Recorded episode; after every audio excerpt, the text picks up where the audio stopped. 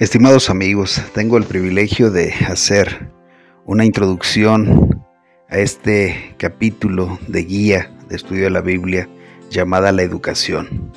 Un estudio hecho por diferentes directores y educadores en el mundo de la educación adventista.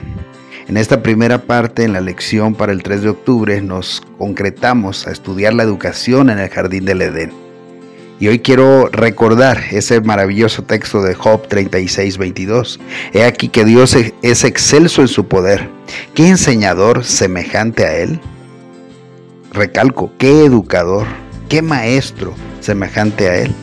Job 36, 22 nos recuerda que tenemos más de 6.000 años tratando de entender el fenómeno de la educación.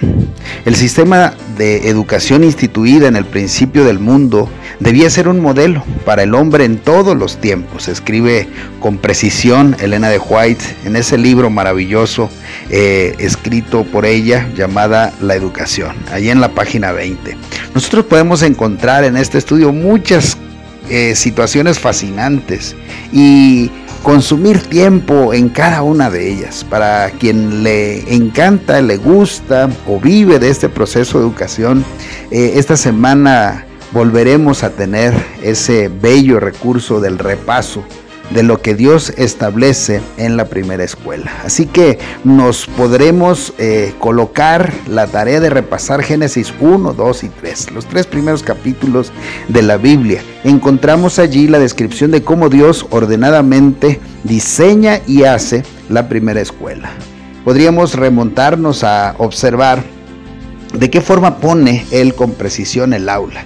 A mí me extraña que haya maestros que en ocasiones no coloquen tiempo para diseñar los, las formas en las cuales el aula debe estar eh, pues ordenada, debe tener eh, este, ante sus paredes, en sus ventanas, en, el mismo, la misma pizarra, elementos que hagan ya un auténtico esquema de aprendizaje para los alumnos. Dios coloca allí algunos puntos clave en ese Génesis 2. Y ahí puedo encontrar eh, un espacio de esa aula magistral para las actividades manuales. ¿no? Dios quería que Adán labrara la tierra, que, que él cuidara de esa tierra, que viera el fruto de ella. Eh, coloca también atención en el estudio de las ciencias naturales. Le coloca en su derredor elementos estéticamente únicos. También coloca a la disposición del ser humano eh, procesos administrativos. Le dice, ¿sabes qué? Este huerto nada más lo vas a tener de regalo, de premio, ¿no? Lo vas a tener que guardar, lo vas a tener que eh, eh, establecer para beneficio, tiene que desarrollar. Y aparece también otros detalles, le enseña el pensamiento crítico, le pone problemas específicos para que lo resuelva y cuando ya Adán está gozando de esa educación individualizada, le coloca también una fase interesante al aula. Le trae a una compañera para que la sociología aparezca como una ciencia y entonces también Adán pueda ser un ser complementario y un ser que pudiera complementar a otro y entonces junto a su pareja ya la escuela toma un sentido más amplio. Y aparecen entonces los detalles interesantes. Dios les coloca a ellos reglamentos en la escuela. No puede haber una escuela sin reglamentos, lo sabemos bien. Le coloca también a Adán la posibilidad de usar un uniforme, ese traje de luz, ese traje de justicia, ese traje de perfección que hemos estudiado en otros momentos. Y esta ocasión también quisiera invitarlos a considerar eh, rápidamente, porque pues bueno, este es una introducción solamente, a colocar su eh, pensamiento en la Sagrada Escritura cuando aparece en ese reglamento, pues un sentido interesante que nos pasa a todos los maestros, directores, padres de familia. El famoso dilema de la autoridad. ¿A quién le debo yo rendir eh, sumisión, obediencia? Y entonces sabemos lo que ocurre. Eva es tentada por el enemigo de Dios, convertido en un maestro. Porque Génesis 3 nos recuerda en una pregunta que Dios eh, entiende que hay otro sistema educativo que está amenazando el suyo. Le pregunta en el versículo 11 a la pareja desobediente, ¿quién te enseñó? ¿Quién les enseñó? ¿Quién les dijo que mi sistema es limitado? ¿Quién les dijo que no va a funcionar?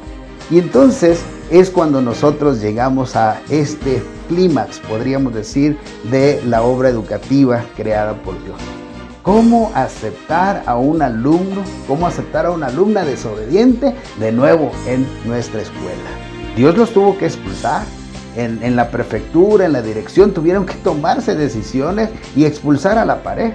En el sentido de la eh, este, administración académica, igual, ah, estos muchachos reprobaron el ciclo, tienen que irse, tienen que repetirlo. Dios, en su grande amor, como maestro de maestros, se sacrificó por ellos. Dios les dijo, ustedes han pecado, pero no todo termina Ustedes van a tener una nueva oportunidad, van a presentar un examen extraordinario. Y saben una cosa, no tienen que pagar los derechos, yo los voy a pagar también. Agradecidos a Dios por este maravilloso don de la redención. Esta ocasión yo quisiera enviarles un abrazo y decir, estudiemos, estudiemos con toda pasión el proceso educativo que Dios inventó, porque en él está considerado el plan de salvación, el plan de redención. En Seima nosotros tenemos ese eslogan, educando con la esperanza de la redención y básicamente este es el estudio introductorio de nuestra lección de escuela sabática, como le decíamos antiguamente, de nuestra guía de el estudio de la Biblia, como le llamamos hoy. Que Dios les prospere a cada uno. Muchas bendiciones en esta semana y siempre.